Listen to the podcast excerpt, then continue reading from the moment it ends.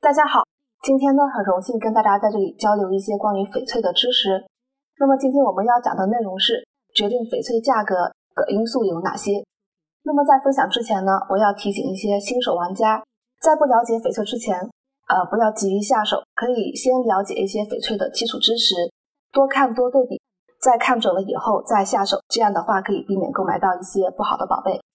如果你有不明白的，那么把你的宝贝呃拍个照片或者小视频发给我，我会随时在线为您解答问题。那么下面我们就进入正题吧。决定翡翠价格的因素呢，一共有四个。第一点的话就是种水了。那么种水说通俗一点呢，种的话就是结晶颗粒的细腻度，就像呃婴孩的皮肤一样非常细腻，看不到毛孔。这样的种的话呢，就是非常的好了。水的话呢，就是呃说通俗易懂一些，就是透明度。那么透明度越高，呃细腻度越好，这样的宝贝价格自然就是越高了。影响翡翠价格的第二种因素呢是颜色。我们通常都会遇到一种情况，就是在购买宝贝的时候会发现，呃，它的形状相似，然后大小也比较呃比较接近，但是它的价格会相差很多。呃，这个的话跟它的颜色关系是非常大的。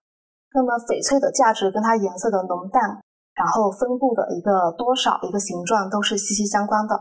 翡翠的颜色是特别特别多的。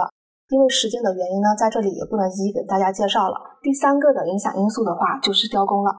翡翠的颜色和种水都是天生天成，不可人为干涉的。那么唯一可以呃人为塑造的只有雕工。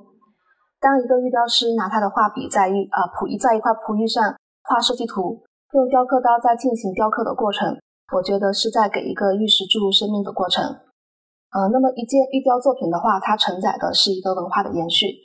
呃。艺术文化价值都体现在雕刻中。呃，那么第四个影响因素的话就是稀缺性。